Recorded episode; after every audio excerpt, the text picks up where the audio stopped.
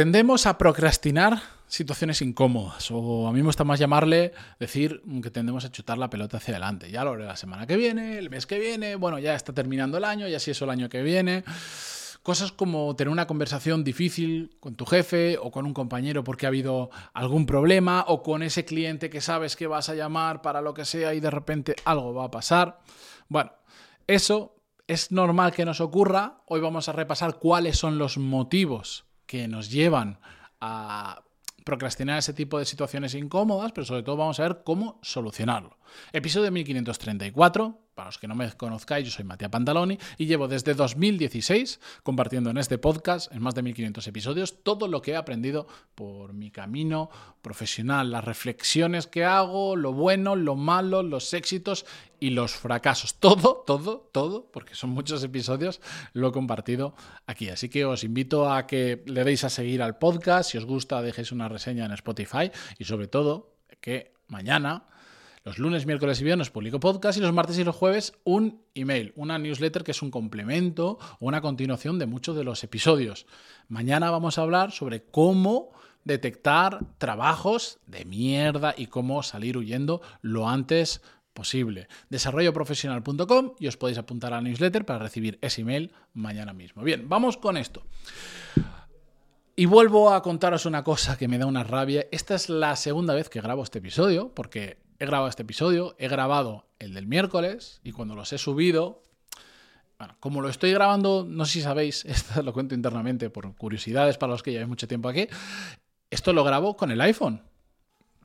Lo grabo directamente con el móvil, es súper fácil, no, necesito ni conectar un cable al ordenador, todo automáticamente. La verdad es que es la bomba.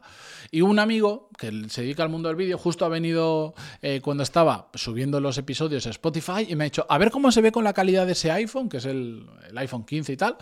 Se lo enseño y digo, ostras, si no tiene sonido. Y lo he comprobado y ha vuelto a pasar lo mismo que me pasó hace dos semanas que no se graba el sonido. Así que sí, aquí estoy grabando esto por segunda vez. Que sé que va a salir mejor que la primera vez, pero no os imagináis lo que me toca las narices tener que contar dos veces lo mismo. Pero bueno, va. Motivos por los que eh, procrastinamos o no nos queremos enfrentar a situaciones incómodas. Uno de ellos, y empiezo por ahí, es la falta de seguridad en uno mismo, en nosotros mismos, por el que van a pensar si, por ejemplo, en una reunión hay un tema a debatir y yo tengo una posición muy encontrada en si van a pensar que soy un idiota, en si van a creer que no tengo criterio, que no estoy preparado. Todos esos temas, todo ese run run que nos da que, que, tenemos en la cabeza sobre qué van a pensar los demás, en las mil variaciones que pueda haber, es un tema de falta de seguridad en nosotros mismos. A mí me pasa, me pasó, eh, me pasa. A mí me pasaba especialmente al principio cuando empecé el podcast. Imaginaros, yo aquí, aunque yo controlo que expongo de mí y de mi vida personal y profesional, yo me expongo mucho, llevo mucho tiempo contando cosas. Entonces, yo al principio tenía miedo, por ejemplo, pensaba, ostras, es que esto lo va a escuchar gente, por ejemplo, de mi universidad, con los que iba a clase, y van a decir, pues este flipado, ¿qué hace hablando de todo esto?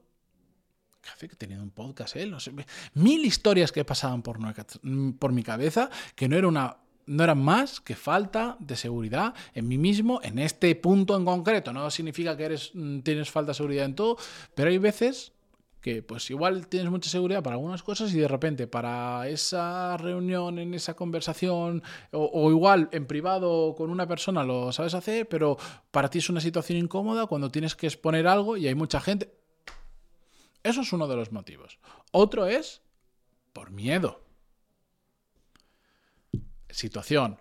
Tu jefe te prometió hace meses que ibas a tener un aumento de sueldo, bla, bla, bla, bla. Pasan los meses, pasa, pasa, pasa un año y no, te, no se ha aumentado.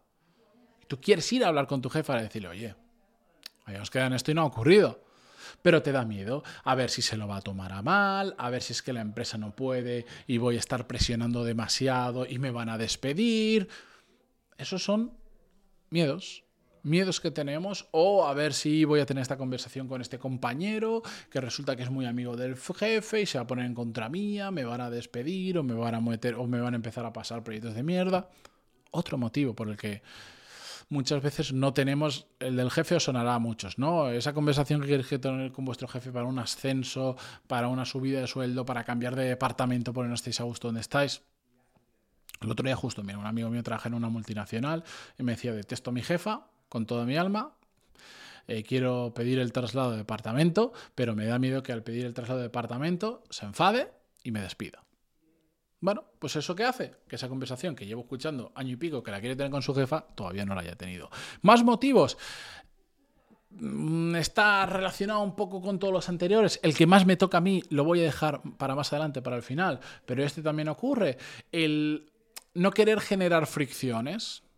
Muchas veces hay situaciones que no afrontamos porque sabemos que eso va a generar una fricción con un compañero. Es decir, bueno, eh, pues yo sé, a mí me late el corazón. Eh, hacer pública determinada situación que se está haciendo mal, porque creo que se está haciendo mal, creo que es mala para la empresa, creo que es malo para la mayoría de compañeros, que es malo para el equipo, para lo que sea, pero sé que si lo hago, a tal persona le va a molestar y eso va a generar una fricción con esa persona. Entonces, tendemos a dejarlo para más adelante. Bueno, sé que hay que hacerlo, pero ahora no. Y el último motivo que voy a abordar hoy, simplemente hay más, pero me tiendo a concentrar en los más importantes, y este es el que yo más, si sufro alguno de estos, es este, es el de la pereza, pero no la pereza por vago. Eso, de hecho, vamos a hablar el miércoles eh, en el podcast.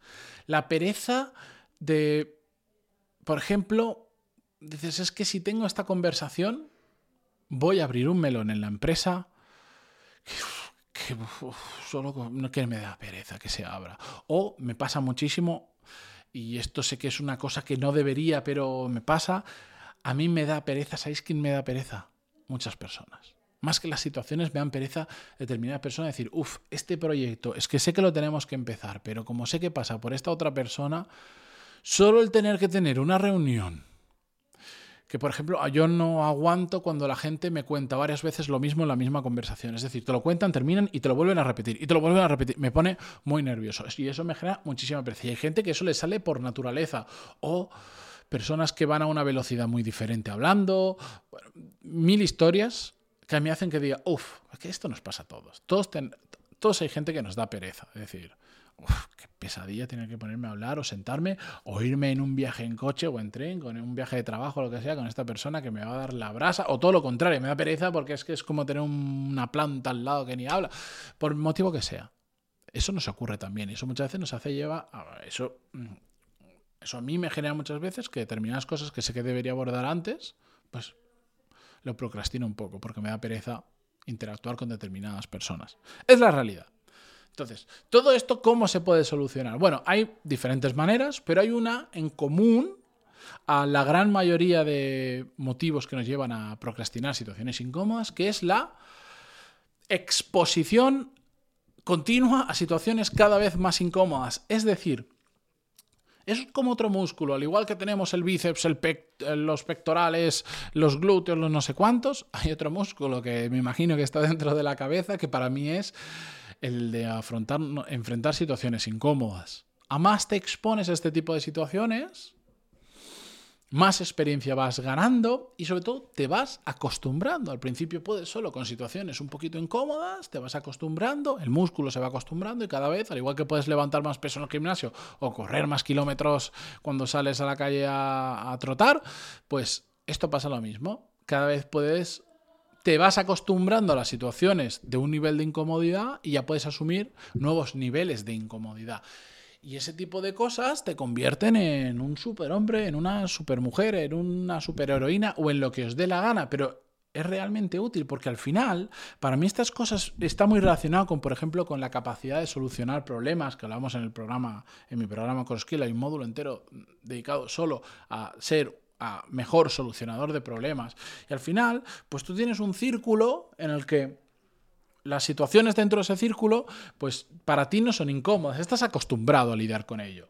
A medida que sales de ese círculo y lo expandes un poquito y te empiezas a... O sea, a medida que te empiezas a enfrentar a situaciones que están fuera de ese círculo, pero cerquita, Bueno, pues al principio es un poco incómodo, pero te terminas acostumbrando y tu círculo ¡pop! se amplía un poquito más, y un poquito más, y un poquito más, y un poquito más.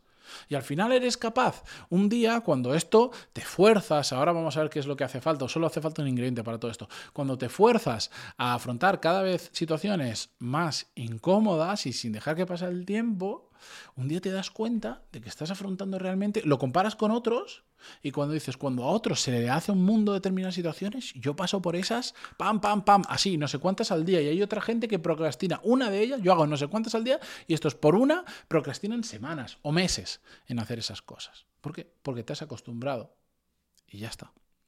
Entonces, para todo esto, como os decía, solo hace falta un ingrediente.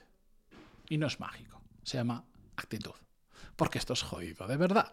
Esto es, si estamos diciendo que tendemos a procrastinar por mm, determinadas situaciones que son incómodas y la solución es simplemente afrontarlas, solo hace falta actitud. Y por eso lo hace muy complicado, porque a veces la actitud no es fácil de... No es como me tomo esta pastillita, me bebo este, esta bebida energética y surge actitud. No, no, no, no, no. No.